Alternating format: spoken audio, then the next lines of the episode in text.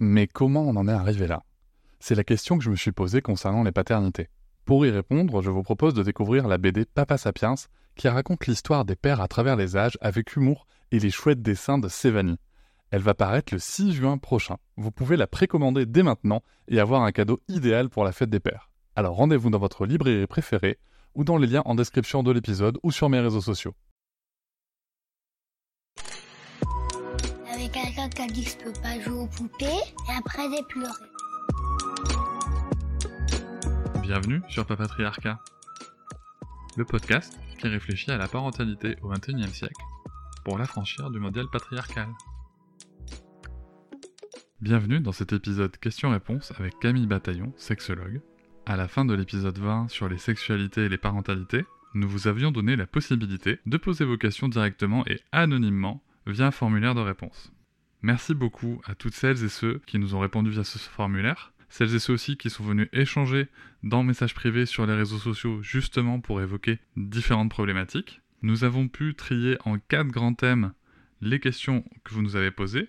Nous parlerons donc de libido, de postpartum, de masturbation et la question qui a suscité le plus de réactions, c'est la sexualité et le cododo. Un petit message pour juste rappeler qu'il n'y a pas une réponse générique ou générale à ces sujets-là, on parle d'humain, donc bien entendu on va pouvoir donner des directions, peut-être des, idées, des choses, mais en aucun cas ça ne saurait être des recettes ou des méthodes à appliquer pour un résultat attendu. Nous vous invitons, si besoin, à échanger ou à consulter avec un ou une professionnelle. Je vais donc tout de suite commencer avec la première question qu'on nous a posée, qui était de savoir si la libido n'était toujours pas au top après un accouchement, est-ce que c'est normal, et quand est-ce que la personne va la récupérer? Je vous souhaite une très bonne écoute. Alors déjà par rapport à, la libido qu'on appelle aussi euh, le désir sexuel, il peut, il évolue au cours de la vie et là en postpartum justement, il peut être euh, la baisse de libido peut être due à plusieurs euh, facteurs. Donc ça peut être déjà dû à une extrême fatigue, ça peut être dû justement au changement, au changement corporel, à une difficulté de se remettre de l'accouchement ou de la grossesse. Ça peut être dû aussi à la relation de couple. Est-ce que je me sens suffisamment soutenue? Est-ce que je me sens aimée? Est-ce que je me sens bien dans ma relation de couple? Ça peut être dû aussi à un baby blues ou alors euh, une dépression euh, postpartum aussi, et au fait de devenir euh, maman. Donc on voit que effectivement il y a tout un tas de facteurs qui peuvent expliquer cette baisse de libido, sans oublier l'allaitement. Donc par rapport à l'allaitement, le fait d'avoir une baisse de libido, c'est quelque chose de physiologique parce que quand on allaite, on va euh, sécréter euh, l'hormone de la prolactine, qui est du coup l'hormone de la lactation. Et donc cette hormone de prolactine, quand elle est plus élevée dans le corps, bah justement, ça va venir euh, diminuer le désir sexuel. Donc il y a déjà ça. Donc il y a l'hormone de prolactine qui augmente, il y a la testostérone qui diminue aussi pendant l'allaitement. la testostérone, elle est liée aussi au désir sexuel. Et puis aussi, il faut savoir que quand on allait, bah, on a ce contact peau à peau avec l'enfant et donc, on sécrète aussi de l'ocytocine, où on se sent bien, où on se sent satisfaite. Et donc, on a peut-être aussi moins de besoin, moins de manque d'aller au contact du partenaire aussi, ou de la partenaire. Donc, il y a tous ces facteurs-là qui viennent euh, jouer sur le désir sexuel, d'autant plus aussi avec euh, l'allaitement. Euh, quand on allaite, il y a une baisse de l'ostrogène qui peut du coup causer des sécheresses vaginales. Et donc, euh, quand on a des sécheresses vaginales, quand on se sent sèche, bah, peut-être qu'on a du coup une appréhension par rapport à un rapport sexuel euh, avec pénétration, et donc ça va venir aussi jouer euh, sur la libido. Par rapport à ça, hein, s'il y a un manque de lubrification qui, je le répète, est physiologique, on peut très bien désirer et ne pas forcément mouiller. Et donc, si c'est le cas et que vous avez envie d'avoir des rapports sexuels avec pénétration, bah, il y a des gels hydratants ou il y a des lubrifiants qui existent pour euh, venir euh, euh, bah, créer une sensation de confort pendant la pénétration. Et puis il y a tout ce qui est sans pénétration. Évidemment. Et du coup, les, sans la, donc évidemment, il y a tous les rapports sans pénétration. Donc là, ça va être bah, les caresses, ça peut être les baisers, le sexe oral, tout ce qui vous fait du bien. et donc ça, souvent, c'est ce que les couples oublient euh, et je trouve que le postpartum, justement, est une opportunité pour les couples de faire aussi différemment s'ils avaient l'habitude avant de faire toujours des pénétrations. Bah, de peut-être aussi venir euh, enrichir leur vie intime avec des choses autres qui sont tout aussi satisfaisantes, voire même plus satisfaisantes. Oui, tout à fait. Ça permet aussi de, de, de, sortir de cette, cette question un petit peu de la, de la vision pénétrocentrée, phallocentrée de, de, l'acte sexuel, alors qu'il alors qu'il y a tout un tas d'éventails, de, choses qui est, qui est possible. Pour le coup, dans ta réponse, il y a toute cette partie physiologique qui est extrêmement intéressante. Donc, c'est c'est entre guillemets, j'utilisais le mot normal en fait. En tout cas, ça s'explique physiologiquement parlant. Euh, la libido, moi, de ce que j'avais compris, c'est que de toute façon, même hors postpartum, même euh, hors, hors parentalité, c'est quelque chose qui fluctue, qui mmh fluctue selon euh, plein de facteurs, le stress, la fatigue, enfin voilà, plein de choses, et des facteurs internes aussi à la personne.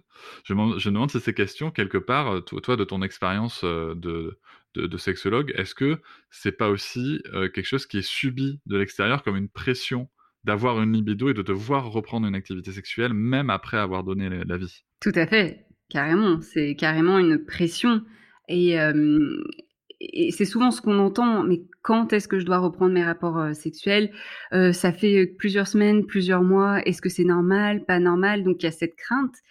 Moi, ce que j'aime demander, enfin la question que j'aime poser aux, personnes, c'est bah, déjà, est-ce que vous en avez envie? Il faut surtout pas se forcer dans la sexualité parce que ça n'amène rien de bon ni pour la personne, ni pour le la partenaire, et donc ça n'amène rien de bon pour le couple. Donc vraiment s'écouter par rapport à ça. Si c'est par rapport à une quelconque pression, ce qui arrive souvent hein, par rapport à la société, même des fois les professionnels de santé aussi qui, posent les questions, euh, ou l'entourage, et euh, c'est d'arriver à un petit peu se défaire de, ça, même si c'est plus simple à dire qu'à faire, et de vraiment se repositionner par rapport à soi. Qu'est-ce que j'ai envie déjà? Est-ce que j'en ai envie et de quelle manière j'ai envie de vivre ma sexualité? Parce que ça peut être aussi un bon moment pour euh, justement faire une introspection sur sa vie intime, sur sa relation de couple. Comment on a envie de faire couple aujourd'hui, maintenant qu'il y a un enfant, des enfants euh, aussi euh, au sein de notre famille? Mais complètement, c'est vrai que cette, cette, pression, elle est, elle est, elle est tangible et, et moi j'espère que ça, ça pourra rassurer les gens d'entendre que la libido, ben, en fait c'est quelque chose qui, qui fluctue et, et que la, la, moi, de ce que je comprends, de ce que tu dis, c'est que la clé, c'est vrai que c'est quelque chose qui revient souvent, mais ça pourrait être euh, justement de s'en parler et la communication et, euh, et de, de, ne pas être dans la crainte du, euh, du jugement de l'autre au niveau de la relation de couple. Et c'est valable pour tout. Et par rapport à cette pression de est-ce que je suis normale parce que tout le monde reprend des rapports intimes et surtout souvent ce qu'on imagine c'est avec pénétration très rapidement, c'est faux. Euh, les études montrent que justement le désir sexuel pour les personnes en postpartum, donc là, ça s'adressait principalement aux femmes, aux personnes qui avaient accouché, euh, eh bien, à trois mois postpartum, il y, a au moins la moitié de ces personnes-là qui n'ont toujours pas retrouvé de désir sexuel. Alors évidemment, après, ça va monter au cours de la première année, on on va retrouver du désir sexuel, et au bout d'un an, c'est plus que neuf personnes qui n'ont toujours pas retrouvé euh, de désir sexuel. Donc en fait, la première année, c'est vraiment l'année où déjà il faut pas se mettre de pression par rapport à ça parce qu'il y a déjà tellement d'injonctions déjà à devenir parent, à s'occuper euh, euh, de son enfant, etc. Que la première année, en tout cas dans la relation de couple, c'est pas forcément une année où il va y avoir une fréquence euh, dans les rapports sexuels avec pénétration, mais même autres. Souvent, on voit justement que ça diminue un peu. Mais par contre, la qualité, généralement, augmente. En tout cas, pour les couples qui se donnent le moyen de se dire, OK, on va faire les choses différemment, on communique, on s'écoute et, euh, on prend du plaisir à ce qu'on a envie de mettre en place. Mmh, complètement. Et justement, tu parles de cette, euh, de cette période-là d'un an, et on a une question, euh, on, va, on va pour le coup, on va passer au deuxième sujet, qui peut concerner la, masturbation, mais qui, qui concerne encore aussi les vidéos, donc cette question peut faire le lien. je reprends la question mot pour mot. Notre enfant a trois mois et ma femme n'a pas envie de faire l'amour. Euh, je respecte ça, mais ma libido crève le plafond. Donc euh, c'est un, homme qui écrit, un père. Je fais le choix de la masturbation, mais elle culpabilise. Comment lui expliquer que c'est ok? Super intéressant, ouais. Déjà, on a la croyance, euh, on a la croyance aussi que c'est les hommes en postpartum qui vont mettre une certaine pression par rapport au retour à la vie intime. Et c'est pas tout le temps le cas. Euh, des fois, ça va, ça va, être les femmes aussi qui vont avoir envie de revenir à, cette vie intime et les hommes qui vont être plutôt à freiner. Euh, il y a eu des études là-dessus qui ont montré. Alors pour revenir du coup euh, à, à, ce papa, donc quand il dit que sa partenaire n'a pas envie de faire l'amour, déjà moi la première question que j'ai envie de poser c'est qu'est-ce qu'elle entend par faire l'amour? Mmh. Est-ce que s'ils avaient l'habitude d'avoir des rapports sexuels avec pénétration, peut-être qu'elle n'a pas envie de faire l'amour avec pénétration, mais peut-être qu'elle serait OK de faire différemment. Donc là, ça serait peut-être de, pouvoir, dans le couple, communiquer là-dessus euh, pour trouver peut-être des pistes. Et puis donc pour ce monsieur qui du coup a une libido euh, qui, est bien présente et qui se dit bah il se dit bah voilà je me masturbe et je trouve ça super chouette parce que du coup ça montre qu'il est autonome euh, dans son désir mais aussi autonome dans son plaisir et de prendre comme tu l'avais dit dans, l'autre podcast Cédric bah, d'être responsable aussi de, son plaisir et de son désir. Donc il est autonome là-dessus, il met pas forcément une pression vis à -vis de sa partenaire de faire quoi que ce soit, par contre, là, on voit que c'est la partenaire qui a un peu plus de difficulté à euh, penser que son mari puisse se masturber. Donc là, ça va être de voir déjà que le mari puisse expliquer pourquoi il le fait, parce qu'il en a besoin, que ça lui fait du bien et qu'il il a quand même besoin de se sentir bien. Mais de voir du coup au niveau de la partenaire, bah tiens, qu'est-ce qui, qu'est-ce, que ça vient dire en fait, qu'est-ce que ça vient jouer, parce que souvent il y a des, craintes de bah, en fait, peut-être que je suis pas suffisante, ou alors il va penser à d'autres femmes quand il se masturbe, ou alors c'est mal de se masturber. Donc là, ça va être de pouvoir voir au niveau de la partenaire quelles sont ses croyances vis-à-vis de la masturbation et ses craintes aussi, pouvoir la rassurer et lui dire que c'est euh, normal que, c'est normal aussi, c'est tout à fait sain que son mari se masturbe. Mais ça, c'est vrai que c'est un, gros sujet dans les, dans, dans, les couples et même dans la vie, hein, que ce soit dans. Parce que là, on parle des couples, mais même dans la vie, dans la, dans la croyance que la masturbation, c'est plus ou moins bien. Euh, parce que. Moi, je pense, tu vois, à la période de l'adolescence où, où tu as, plein, plein de légendes urbaines sur le sujet, euh, ça rend sourd, ça machin, ça truc, c'est mal. En fait, on t'explique que c'est mal. Euh, alors que tu, pour reprendre aussi tes propos dans, dans, dans le podcast précédent, euh, moi ce que j'ai compris, c'est que c'est juste une libération de l'énergie sexuelle parce que sinon tu pètes un câble aussi, tu vois. Mmh. C'est pas bon de, garder cette tension. Et en effet, déjà, euh, ce, que, ce que je retiens de ta réponse, c'est en effet la, définition de qu'est-ce que c'est faire l'amour avec sa partenaire. Ça peut être chouette de creuser ça, euh, parce qu'il y a, y, a, y a moult possibilités. Et, euh, en effet, ensuite, c'est vrai que cette culpabilité vis-à-vis de l'autre. Alors là, dans ce cas-là, on est sur, sur un élément où, la, partenaire exprime qu'elle culpabilise, mais c'est vrai que Là, je, vais étendre un peu le sujet parce que c'est quelque chose que je connais aussi en en discutant avec des, gens que je connais, des amis, où pour eux, ils se disent, alors que ce soit vrai ou pas, mais disent, non mais moi, ma femme, elle se masturbe pas parce que c'est bon, euh, je lui suffis. Mmh. Tu vois, donc ça, c'est un, gros sujet. et, euh, oui, ça vient toucher l'ego mmh, aussi. Ça vient toucher l'ego, l'ego, et ça vient toucher une certaine vision de la virilité, de la masculinité mmh. qui est euh, totalement toxique et nocive. Euh, mais ça amène pour le coup la, question suivante sur la masturbation, que je trouve aussi euh, fort intéressante. Euh, je vais celle-là aussi, je vais la donner telle qu'elle. J'ai 35 ans et je ne me suis jamais masturbé. C'est une femme qui écrit. Je sens bien que je, que je passe à côté de quelque chose. Comment commencer et comment en parler avec mon mari bah, Déjà, donc on voit donc cette personne qui a 35 ans, qu'elle a cette envie de, de, de, se masturber, mais qu'elle ne sait pas encore comment, comment procéder. Euh, bah déjà de voir s'il y a pareil encore, s'il y a des croyances ou quelques blocages par rapport à, la masturbation, peut-être aussi une forme de culpabilité, de fait de ne pas, pas euh, s'être masturbé plus tôt. Ça, c'est ce que je retrouve aussi chez certaines personnes, de dire, bah voilà, j'ai 40 ans, 50 ans, 60 ans, mon Dieu, je découvre seulement la sexualité et donc je culpabilise beaucoup. Donc déjà de pouvoir euh, voir avec elle comment elle se sent par rapport à ça. Et puis ensuite, par rapport à la masturbation, bah déjà de savoir que c'est quelque chose de sain, c'est quelque chose qui peut faire du bien et, euh, qui euh, a plein de, bénéfices. Et ensuite, comment mettre en pratique euh, Il n'y a pas de, comme je dis souvent, hein, il n'y a pas de recette magique. Alors, on peut toujours se renseigner sur Internet sur des manières de se masturber, mais toujours se demander, OK, je vais partir à l'exploration de mon corps, je vais voir, je vais varier les rythmes, je vais varier les pressions, je vais toucher à différents endroits juste voir comment mon corps est câblé, à quoi il est plus sensible.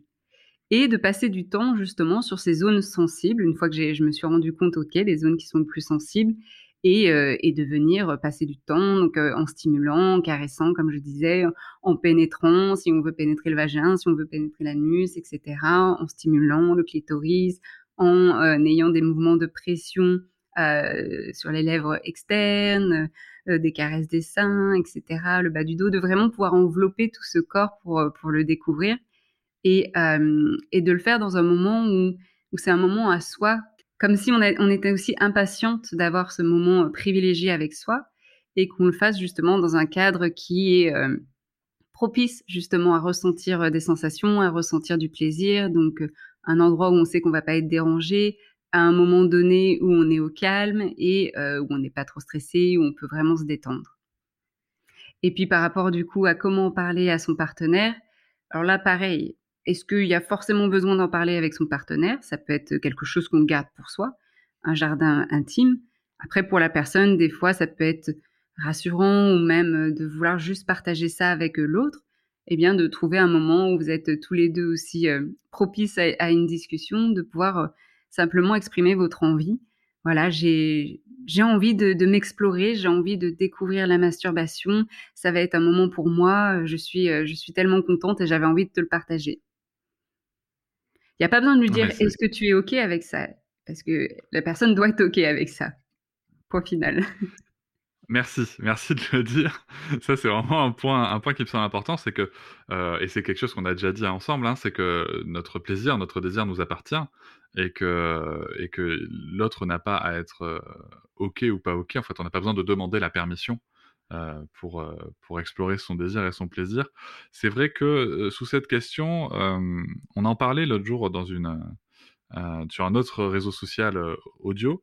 On en parlait, on avait une discussion là-dessus. Et il y a une personne qui pointait aussi la possibilité qu'il puisse y avoir une injonction en ce moment avec. alors, il y a, une vraie libération de la parole sur le, plaisir féminin et, sur le désir féminin, et c'est une belle chose, et moi c'est quelque chose que je soutiens hein, mais à 4000%. Euh, et mais on voit aussi émerger des discours indiquant que est-ce qu'à un moment il n'y a pas une injonction à se masturber, une injonction à l'orgasme pour des personnes qui seraient pas forcément intéressées? Mmh. oui, tout à fait. Et même moi, du coup, ça m'amène à, vraiment avoir une réflexion là-dessus et de me dire, OK, est-ce que dans mon discours, je rajoute pas une nouvelle injonction à l'épanouissement sexuel, à il faut se masturber, etc. Vraiment, j'essaye de nuancer au, mieux mon propos par rapport à la masturbation. En fait, moi, je me, je me ressens toujours sur la personne. Est-ce que vous en, avez, envie? Quand elle me dit non, bah ok, je respecte ça et on va vers d'autres pistes. Parce que je sais, a encore euh, cette semaine, euh, j'ai eu une cliente qui me disait qu'elle avait vu euh, une professionnelle de la santé qui lui avait dit bah vous êtes pas normal, vous vous masturbez pas, il faut vous masturber, achetez ce sextoys, etc. Évidemment, ça n'a pas marché et euh, la personne s'est sentie encore plus, euh, elle culpabilisait, elle se sentait pas normale. Donc moi, je, récupère pas mal entre, guillemets hein, de récupérer de, personnes qui euh, culpabilisent de ne pas vouloir se masturber, culpabilisent de ne pas se masturber, de ne pas savoir comment se masturber et se disent mais je ne suis pas normale. Donc oui, il y a une forme d'injonction supplémentaire qui se veut à la base plutôt bienveillante, on se, on se découvre, on explore son corps, la masturbation a plein de bénéfices, etc. Et je pense que ça serait aussi à ajouter, c'est si vous en avez envie, ça peut être bon pour vous, ça peut avoir des bénéfices. Ouais, je pense que c'est important de s'interroger sur le, souhait de, sur ce qui provoque cette envie ou ce désir de d'explorer son corps et la masturbation. Euh, moi, je sais que dans dans l'approche, il y, y, a quelque chose qui me semble être important et on, moi, c'est quelque chose que j'ai mis du temps à, comprendre.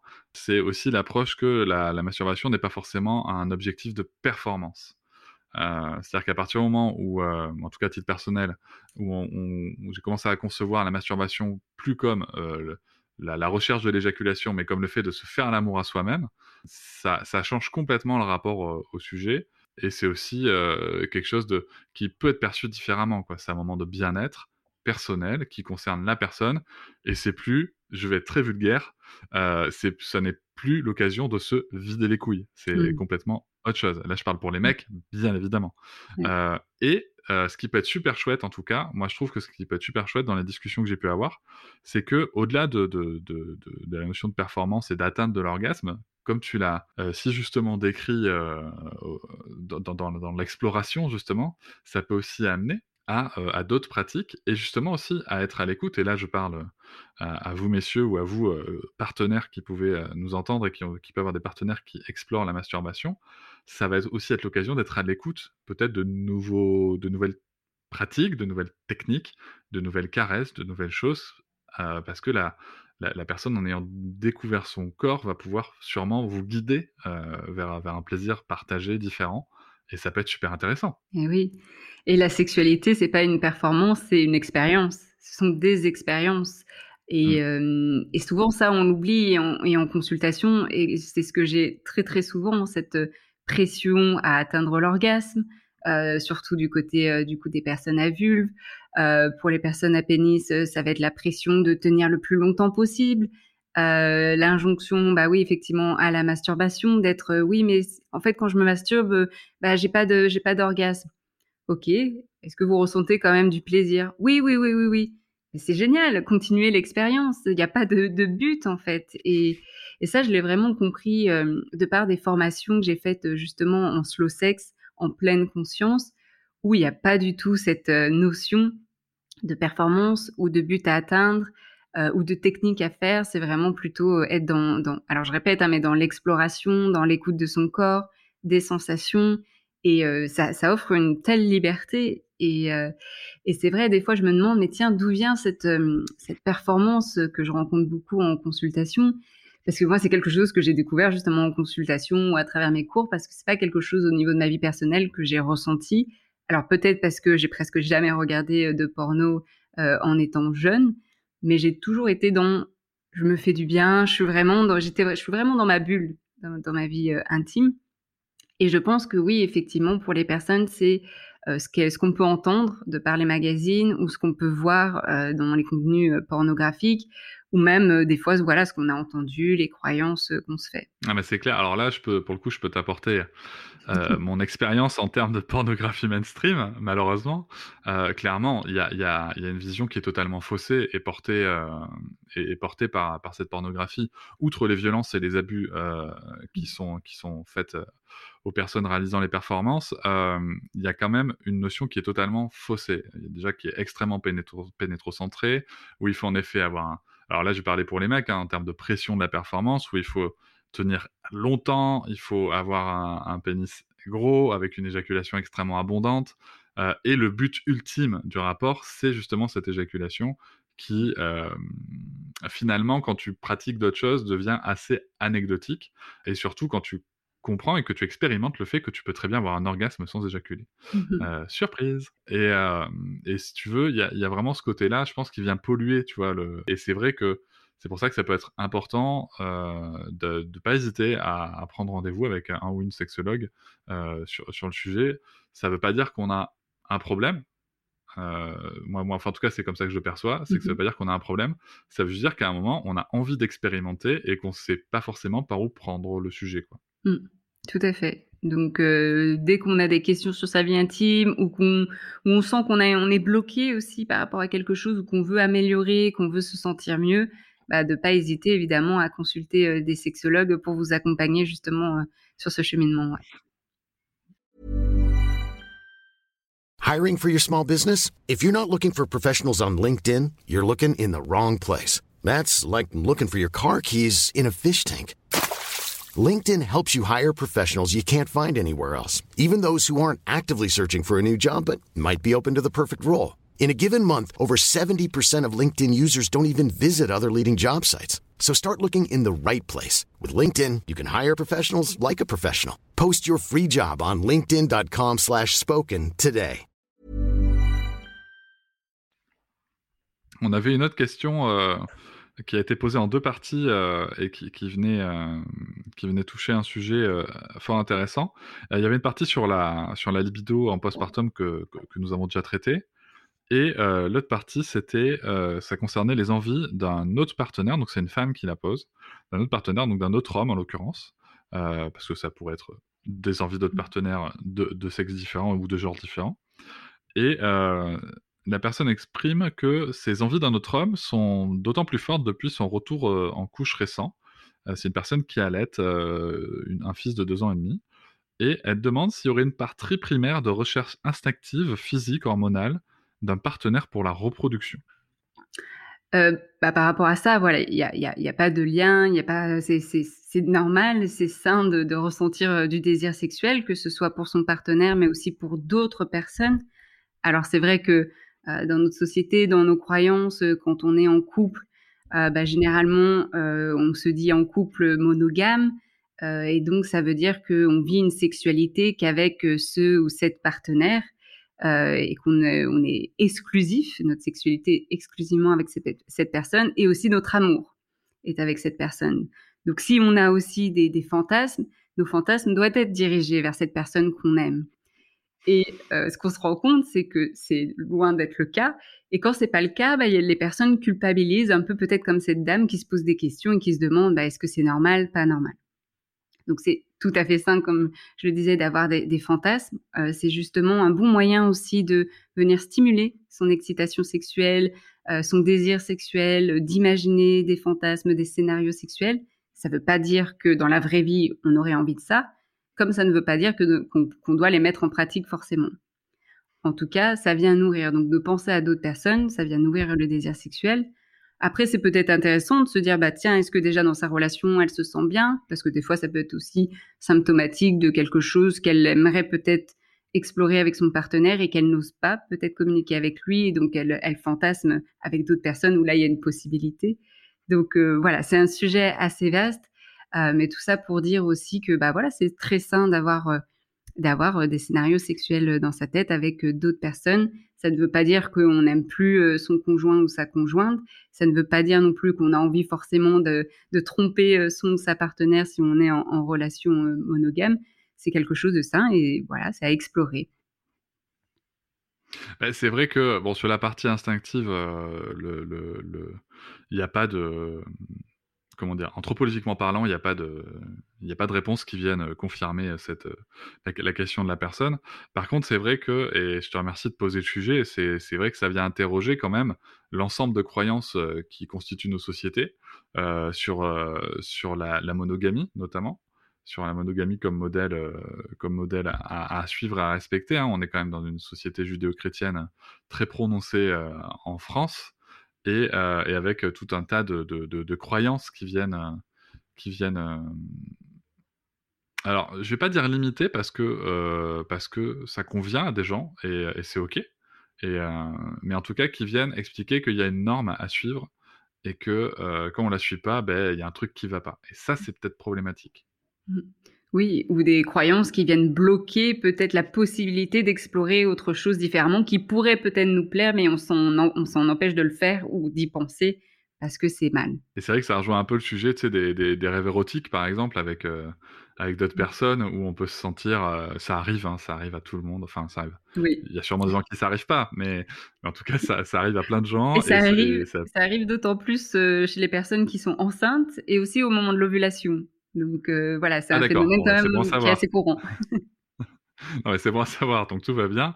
Et ça veut pas dire que euh, euh, c'est vrai que quand ça arrive, on peut avoir, en tout cas moi ça m'est arrivé, euh, de me réveiller et puis d'avoir une petite culpabilité de, de, de, de, me dire mon Dieu mais qu'est-ce que j'ai fait? Alors que c'était un rêve déjà et que finalement ça ça ça ça rien, ça ça n'implique rien. Et par contre ça vient interroger, je reviens là-dessus, hein, ça vient vraiment interroger ces croyances au niveau euh, de la monogamie, au niveau de l'exclusivité, euh, au niveau de l'amour exclusif, et ce fait aussi que le désir sexuel est forcément lié à, euh, l'amour. Mmh. Ouais. On peut, oui, effectivement, on peut très bien aimer une personne et ne pas la désirer, comme on peut désirer très fort une personne et ne pas l'aimer. Donc, il n'y a pas de corrélation entre désir et amour. On peut avoir les deux, comme on peut avoir aucun des deux, comme on peut avoir l'un ou l'autre. Et que ça peut fluctuer aussi en plus. Et que ça fluctue, ouais. ouais. Très complexe ça, tout ça. c'est compliqué. Alors c'est vrai que euh, si, si, je devais retenir euh, un élément de réponse pour la personne, ça serait plutôt de, de se dire bah, déjà que tout va bien, euh, que tout est OK. Et, et, de se dire qu'il bah, y a peut-être des éléments de croyance à, à aller creuser, peut-être, et, et, à se. Moi, ce que je me dirais, tu vois, en tant qu'accompagnant, c'est est-ce que qu'est-ce qui pousse la recherche d'une justification instinctive en fait? Mmh. Pourquoi est-ce qu'il n'y a pas euh, un truc à aller creuser là-dessus pour, euh, pour, euh, pour justement se dire il y a peut-être un truc où la personne pense que c'est pas ok alors qu'en fait ça mmh. l'est et qu'il faut juste, faut juste en parler quoi.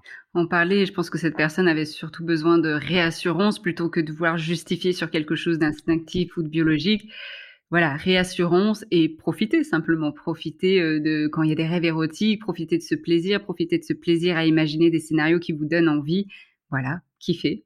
Et puis qui peuvent pour le coup amener euh, peut-être des réflexions et, et, des situations euh, en rêve. Oui, et enrichir du coup la vie intime du couple aussi. Mm. C'est ça. Euh, et ben on va arriver sur le dernier sujet. Euh, pas des moindres, on a eu beaucoup de retours euh, pour le coup sur un sujet qui était la vie intime et le cododo. Donc moi je voudrais juste avant de, te laisser la parole reposer un petit peu le sujet du cododo. Avant de, parler de vie intime et de cododo, le sujet du cododo. Donc le cododo, c'est donc le fait de dormir dans la même pièce que son enfant, potentiellement dans le même lit. Et juste une chose, il y a plusieurs façons de pratiquer le cododo. Donc déjà, c'est quelque chose qu'il faut bien garder à l'esprit parce que euh, ça n'est pas la même chose de dormir avec un, berceau accolé au lit, avec l'enfant dans le lit, avec un lit par terre, avec un matelas par terre, avec, il y a plein de choses, il y a plein de situations de cododo qui sont possibles. Donc je, vous demanderai de garder ça à l'esprit pendant, pendant les réponses parce que euh, ça vient forcément influer sur, euh, sur les situations des gens. Et aussi sur le fait que le cododo, dans notre société, dans notre culture occidentale actuelle, c'est quelque chose qui n'est pas la norme, justement. C'est quelque chose qui est perçu pour différentes raisons. Je ne vais pas refaire l'historique, mais pour différentes raisons, c'est quelque chose qui a été exclu de la pratique commune. Et alors que dans d'autres cultures, c'est totalement la pratique commune. Je vais reprendre l'exemple du Japon, par exemple, où la norme au Japon, c'est de dormir jusqu'à l'âge de 6 ans en cododo. Donc, et les, Japonais et les Japonaises n'ont a priori pas arrêté de, leur vie sexuelle pendant six ans. Mmh. Donc, donc voilà, c'est juste remettre un petit peu le, le contexte sur le cododo, sur le fait que ça se pratique de différentes manières, qu'il n'y a pas de règles, il n'y a pas de, de, petites cases à cocher de la checklist du cododo parfait, déjà de 1, et de 2, qu'il il faut remettre ça dans un contexte socioculturel qui est le nôtre, et qui n'est pas, et qui n'est pas forcément à l'échelle mondiale euh, quelque chose qui est pratiqué partout. Donc une fois qu'on s'est dit ça, euh, la question qui, revenait le plus, c'était euh, comment associer la vie intime et le cododo? Mmh ouais, une grande question. Souvent, il y, a cette crainte hein, d'ailleurs des, parents qui disent voilà on ne peut pas faire du cododo parce que ça va venir bousiller euh, notre vie euh, conjugale et, euh, et, ou alors voilà on veut pas avoir un enfant à côté de nous quand on a des rapports intimes. Donc c'est tout à fait il faut sentir de toute façon ce qu'on a envie de, de, mettre en place. La question moi ma première question c'est est-ce qu'il y a vraiment une corrélation entre cododo et baisse de désir sexuel? Il y a presque aucune étude là-dessus. Il y a d'ailleurs aucune étude là-dessus sur euh, cododo et sexualité. Donc, euh, il n'y a rien qui est prouvé euh, scientifiquement. comme on l'a vu juste avant, il y a plusieurs facteurs qui peuvent influencer la vie intime au-delà du cododo. La fatigue, le manque de créativité par rapport à sa vie intime, les nouveaux rôles, le corps qui a changé. Ça, je pense que c'est des éléments encore plus importants que le cododo en soi dans la vie intime. Donc ça, c'est une première chose. Une deuxième chose, euh, pour les couples qui pratiquent euh, le cododo et qui veulent continuer à prendre soin de leur vie intime, eh bien, euh, il y a mille et une façons de le faire. Déjà, la sexualité ne se vit pas forcément dans un lit, dans son lit. Elle peut se vivre dans un lit, dans la chambre d'amis ou sur un canapé ou dans d'autres pièces de la maison.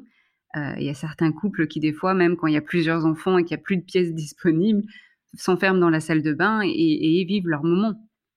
Donc, c'est une vivre leur moment ou même euh, des fois bah, les enfants prennent euh, voilà prennent euh, prennent quelques minutes et vont même peut-être des fois dans la voiture ou faire une balade etc pour prendre un moment à soi.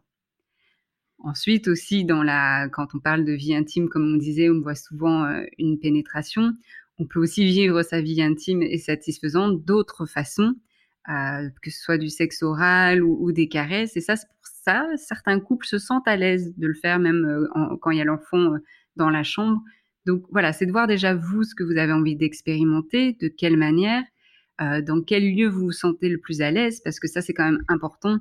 Euh, faut pas se forcer et se dire bah voilà, je dois avoir un, rapport intime avec mon ma partenaire, mais je me sens pas du tout à l'aise parce que là l'enfant je sais pas quand est-ce qu'il va pleurer, quand est-ce qu'il va se réveiller.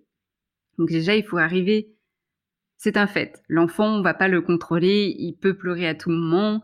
Euh, quand il marche ou se lève, il peut venir euh, dans la chambre à tout moment ou venir dans le lit à tout moment. Donc, euh, c'est déjà de se dire, OK, ça c'est un fait, et d'arriver à créer un contexte qui peut être pour vous favorable à la détente. Et d'ailleurs, il y a eu, alors c'est une, étude qui est pas scientifique, mais dans un magazine qui s'appelle Mama, qui a interrogé 663 mères euh, suédoises par rapport à leur vie intime euh, sexuelle. Et donc, euh, ces 663 mères suédoises ont affirmé qu'elles avaient au moins un à deux rapports sexuels par semaine depuis, depuis qu'elles étaient maman. Alors par contre, je sais pas, voilà, maman en postpartum depuis combien de temps, mais en tout cas, elles indiquaient de fortes, euh, enfin de fortes, une, euh, une, quantité, on va dire, de rapports sexuels plus élevés que la moyenne européenne. Et donc, les Suédoises sont, seraient celles qui ont le plus d'activité sexuelle en Europe, en même temps en étant celles qui sont le plus adeptes du cododo. Donc là, mhm. on voit bien aussi qu'il n'y a pas forcément de corrélation entre cododo et baisse de la vie intime. Alors, il y a, on aurait beaucoup de choses à s'inspirer justement des Suédoises. déjà, c'est pas la même aussi culture euh, dans les pays euh, nordiques euh, par rapport à la nudité. Elles sont déjà plus à l'aise, plus confortables. elles ont des cours à l'éducation sexuelle dès le plus jeune âge, dès 11 ans. Donc c'est aussi une autre approche de la sexualité. Et puis c'est aussi le suédois, c'est un langage où, c'est assez direct et donc quand elles peuvent parler plus, on va dire crudement, enfin plus, plus ouais, de cul, plus franchement. Euh, et, donc ne vont pas forcément euh, euh, être dans la retenue ou pas être forcément dans la pudeur ou dans le jugement de c'est pas bien, etc. Elles vont plutôt être dans une liberté en étant à l'aise avec la nudité et la sexualité. Donc je pense que là, il y a quelque chose à s'inspirer.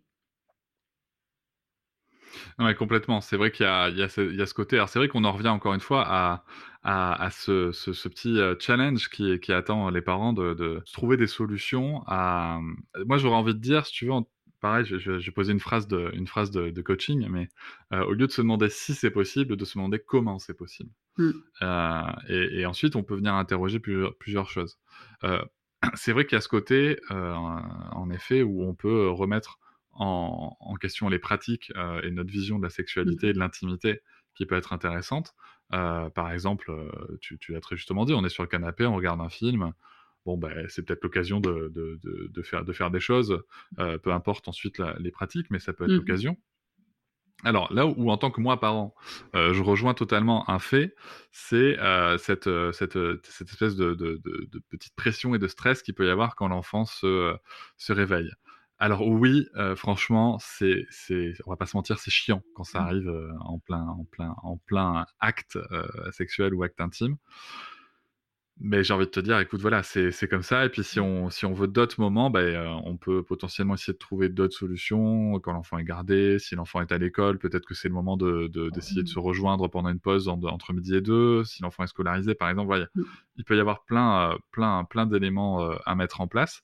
Concernant le, le cododo, tu as soulevé un point qui est, euh, qui, qui, est un point que j'ai creusé pour le coup, que j'ai vraiment creusé sur le sujet, c'est euh, le, le, le, fait de, de, le faire avec l'enfant présent dans la chambre ou dans le lit. Mmh. Alors, avant tout, moi, je tiens à préciser qu'à titre personnel, euh, c'est pas que nous on pratique le cododo avec euh, en, en, famille, il hein, n'y a pas de souci. Euh, notre fille a deux ans et demi, et euh, par contre, il ne se passe rien de sexuel dans le dans le lit. Ça veut pas dire qu'il se passe rien d'intime. C'est-à-dire que je tiens ma compagne dans mes bras, euh, on peut, on peut se, se, se, caresser la main, le bras, qui sont des actes intimes, hein, je, mm -hmm. tiens à le rappeler. Euh, mais il se passe rien de, de, de, de plus parce que c'est notre euh, vision, parce que c'est notre vécu et que euh, on ne souhaite pas le faire. Après, ça s'appuie sur quoi? Eh ben, je vais vous le dire, ça s'appuie sur rien en fait. Ça s'appuie sur un, un, ensemble de croyances sociales et, et, on les a, alors on les accepte, on fait avec, mais ça s'appuie sur rien. Et là, je voudrais un petit peu lever le, le, le, mythe euh, que, que, je peux voir passer sur les réseaux ou dans des articles euh, qui s'appuie en fait sur rien. C'est-à-dire que non, vous n'allez pas traumatiser votre enfant si euh, vous avez un rapport sexuel à côté de lui en cododo. Alors attention, là je vais rajouter les garde-fous que j'ai pu trouver. Euh, on se parle là des premiers mois de la vie. Euh, arrivé à 12 mois, en fait, par exemple, ce qui peut être plus plus embêtant, sans parler de traumatisme, il hein, faut un petit peu arrêter avec ce mot euh, qu'on utilise à tort à travers, mais ce qui peut être plus embêtant, c'est que si l'enfant se réveille, euh, il va avoir un petit peu plus conscience de ce qui se passe euh, et de ce qu'il va voir. Donc là ensuite, ça faudra poser des mots dessus et c'est encore un autre exercice. Alors pour le coup, j'ai creusé. Pourquoi Parce qu'il y a des gens qui disent que faire, l'amour dans son lit ou quand il y a du cododo, alors peu importe ensuite la, la, structure de cododo, mais dans la même pièce, on va dire, c'est parce qu'il y a en effet une étude qui existe et qui explique que l'enfant, dès sa naissance, dans son sommeil, perçoit l'ambiance de son environnement. Et donc, il y a des gens qui ont écrit, voilà, donc si on met une ambiance érotique, l'ambiance, l'enfant va percevoir l'ambiance érotique et ça va le traumatiser. Ceci est totalement faux. Et euh, là-dessus, les pédopsies euh, se sont clairement exprimés sur le fait que la perception euh, d'une ambiance érotique par un enfant n'est pas du tout réelle, c'est pas du tout quelque chose de réel. En fait, c'est juste la projection de notre perception qu'on fait sur l'enfant, ce, qui est, ce qui est aussi un raisonnement tout à fait normal. Hein, je vous assure, il n'y a pas de, il n'y a aucun jugement là-dessus, mais il faut juste en avoir conscience. La, la perception d'un acte sexuel par un, par un enfant, notamment un très jeune enfant, par rapport à celle d'un adulte, elle a rien, mais rien à voir. Donc non, vous n'allez pas traumatiser votre enfant. Voilà, parce qu'il y a des parents qui m'ont aussi écrit, qui nous ont écrit euh, en expliquant que eux ils faisaient et qu'il n'y avait pas de problème et qu'ils se sentaient bien. Mais très bien, si vous vous sentez mmh. bien, continuez. juste une petite chose, attention, arrivé à un certain âge, si l'enfant se réveille, il y aura sûrement des mots à poser sur ce qui se passe si, si l'acte est, vu. Mais après, franchement, entre nous, euh, moi, si, demain je devais, on devait tenter un truc, il y a des astuces. On reste sous la couette, mmh enfin voilà, on n'est pas visible, on fait, on fait mmh. des choses plutôt douces. Enfin voilà, euh, il y a, c'est, l'enfant va pas se réveiller et tomber sur un porno quoi. Enfin, non mais tu vois, il n'est pas, mmh. il est pas en train de surfer sur Pornhub quoi. Donc, euh, donc, donc voilà, je pense que c'est quelque chose où il faut aussi déculpabiliser ses parents qui on trouvé un équilibre de vie intime avec le cododo, euh, parce que en effet, il y a des discours, notamment sur les réseaux, qui sont extrêmement alarmants et qui ne s'appuient en fait sur rien. Il n'existe rien sur le sujet pour vous dire ne faites pas l'amour dans la même pièce que votre enfant qui, euh, qui est en cododo. Voilà. Il y a même, euh, alors concernant le cododo, il y a même, et là je vais clairement, euh, là je sors un petit peu de la sphère de la question, mais il y a même des gens qui écrivent et qui considèrent que le simple fait de pratiquer le cododo, c'est un acte sexuel qui peut traumatiser l'enfant. Donc ça, encore une fois, ça s'appuie sur rien à part clairement une culture judéo-chrétienne très prononcée et, limitante. Donc, donc voilà, si ça peut aider les parents à, à, dédramatiser un peu la situation, et encore une fois, je tiens à le préciser, à titre personnel, même en sachant tout ça, moi je reste incapable et je n'ai absolument pas envie de, euh, d'actes intimes et sexuels euh, dans la même pièce que, que ma fille. Voilà. C'est, c'est, je pense que ça concerne tout un chacun. Je sais pas, qu'est-ce que toi tu en penses? Bah, C'est déjà très rassurant euh, ton discours. Je pense que ça va rassurer beaucoup de, beaucoup de parents. Et, euh, et c'est ça, il faut, il faut s'écouter, il faut voir avec quoi on est euh, à l'aise et, euh, et, et, de se pencher de peut-être vers des cultures où il y a le cododo est, est normal, où le cododo est pratiqué. Si c'est quelque chose qu'on a envie de pratiquer, bah, de plutôt se pencher vers ces cultures-là et de s'inspirer de, de, ce qui se passe. Et, et par rapport à l'intimité, bah, de tout ce qu'on a dit, il y a tout ça qui est chouette à mettre en place. Donc c'est pas le, le cododo ne va pas venir freiner, casser votre vie intime, sauf si vous en avez décidé, sauf si vous vous donnez pas les moyens de faire différemment. Euh, il y avait autre chose aussi qu'on avait, enfin que tu as dit aussi par rapport euh, au cododo, c'est ça. C'est par exemple, euh, je sais pas, si on est dans un rapport intime, que ce soit dans la même pièce ou, pas que, l'enfant, le fait que le bébé puisse se réveiller, du coup couper l'élan parce que ça, j'entends souvent aussi des parents dire bah ouais, mais maintenant on le fait plus parce que quand on commence, bah soudainement on est coupé par l'enfant. Euh, donc oui, c'est un fait. Hein, comme je disais, les enfants peuvent pleurer. Mais du coup, ça me fait penser un petit peu comme comme la pratique de la méditation en fait la méditation c'est pas s'empêcher d'avoir des pensées c'est les laisser se nous traverser et de se rendre compte aussi bah, quand on, notre notre pensée divague de pouvoir dire ah là ma pensée divague et je la ramène et c'est ça la méditation c'est la pratique de ramener sa pensée à soi quand elle s'en va et là, ça serait un petit peu la même chose aussi. Euh, c'est une hypothèse à, faire et j'aimerais euh, que les, couples essayent. C'est de se dire, OK, on, avait du désir sexuel, il a été coupé par l'enfant, mais je vais arriver à faire ce switch, de remettre, de me dire, OK, le, désir sexuel est parti, je vais le ramener. Et de revenir à sa sexualité une fois que l'enfant, euh, du coup, s'assoupit. Et euh, s'il se réveille encore après, bah, la même chose, en fait, de vraiment, plutôt que de le voir comme quelque chose, ça y est, c'est foutu, on a été coupé une fois, j'ai plus envie, etc., de se dire, bah, je vais faire l'exercice de me dire c'est possible de désirer encore et de revenir à moi et de revenir à ce qui me fait du bien. Donc c'est quelque chose, voilà, c'est une hypothèse. Je me dis, est-ce que ça, c'est quelque chose qui pourrait peut-être fonctionner chez certains couples? Alors concrètement, hein, pour avoir vécu l'interruption, euh, voilà, c'est pas un moment plaisant, c'est sûr. Euh, c'est un moment clairement frustrant, mais en même temps, euh, moi, je reviens à ce que tu disais tout à l'heure sur, la perception de, de, l'acte sexuel. C'est que est-ce que on est dans un moment où on vise une performance, c'est-à-dire avec un acte qui a vraiment un début et qui doit avoir une fin précise déterminée par telle ou telle performance où est-ce qu'on est dans un moment d'expérience euh, qu'on vit et on accepte que ben, on a vécu ce moment-là. En effet, derrière, si on peut avoir la possibilité de revenir à ce désir euh, sans que ce soit une injonction non plus, tant mieux. Euh, mais, mais après, si c'est pas là, ça sera un autre moment. Mais en tout cas, le moment d'expérience a été vécu et moi, ce que tu en tant que parent qui a, qui a, vécu ces moments tellement frustrants, ce que j'ai envie de dire, c'est c'est voilà, on avait envie de, ce moment. Il s'est passé tel qu'il s'est passé, mais au moins on ne s'est pas limité à, le vivre ou pas le vivre, tu vois. c'est super juste, ouais. C'est même encore, c'est même encore mieux ce que tu dis. et oui, et c'est comme tu dis, en fait, dès qu'on oublie, euh, dès qu'on dès qu'on se retire de cette finalité ou de cette euh, injonction à l'orgasme, etc., et qu'on est dans l'expérience, on avait envie, notre intention, c'était de passer un chouette moment ensemble eh bien, euh, c'est de toute manière un succès. Il a peut-être été écourté, mais ça ne veut pas dire qu'il a été fini. Euh, il peut être fini dans quelques jours, il peut être continué dans quelques jours. il se nourrit en fait, il se nourrit et donc il n'y a pas besoin en fait de faire d'efforts du coup euh, d'avoir une envie sexuelle puisque ce désir est toujours nourri. Et puis ça peut être l'occasion de se dire, tu vois, si, si par exemple c'est pas repris là, ben, le lendemain matin dans la cuisine, euh, un parce petit que, bah, parce qu'on est resté un peu chaud, voilà, tu vois. Non, mais mine de rien, ça peut aussi entretenir, tu vois, comme tu le dis, ça, ça entretient le truc et ça permet de peut-être d'oser euh, sortir un petit peu de ses carcans, quoi. Ouais. Et ça nourrit du coup le fantasme de se dire, oh là là, hier, euh, ça s'était terminé sur ça et là, je suis en train d'imaginer ce qui peut se passer après, d'attendre ce moment. Et donc, il y a l'excitation et c'est pour ça que je disais, ça nourrit du coup le désir sexuel. Carrément. Bah, merci beaucoup, Camille. On est arrivé au bout des thématiques qui avaient été abordées à travers de vos questions.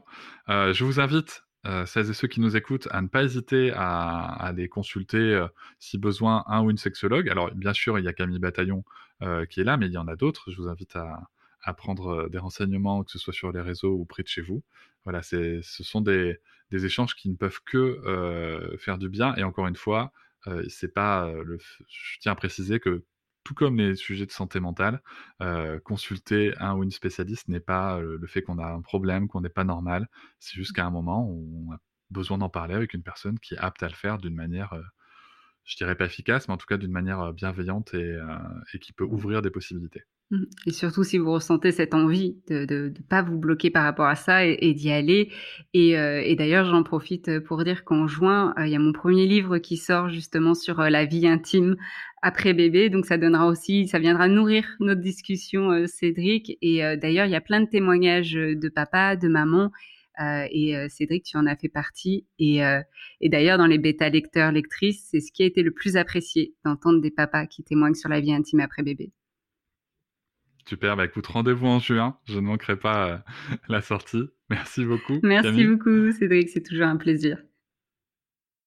Je vous remercie de m'avoir écouté. Je vous invite à vous abonner et nous pouvons aussi nous retrouver sur Facebook, Instagram et sur le blog papatriarca.fr. À bientôt.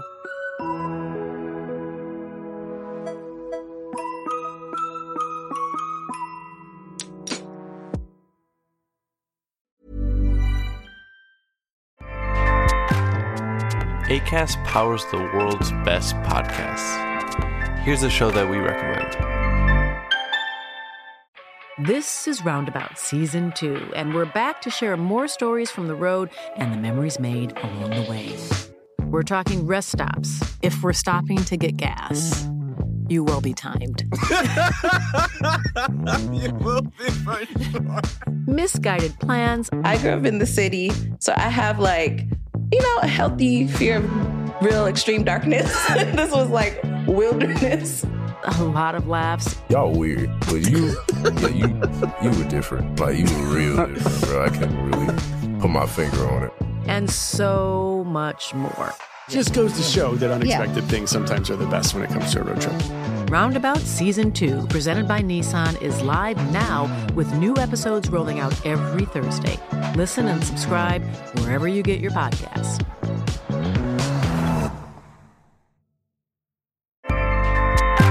ACAST helps creators launch, grow, and monetize their podcasts everywhere. ACAST.com. Hop, c'est encore moins. Si tu veux soutenir le podcast, tu peux aussi t'abonner à Papatriarca Plus et découvrir chaque semaine un épisode bonus en plus des 60 déjà disponibles. À découvrir sur tes applis de podcast comme Pocketcast, Castbox ou encore Apple Podcast. À très vite.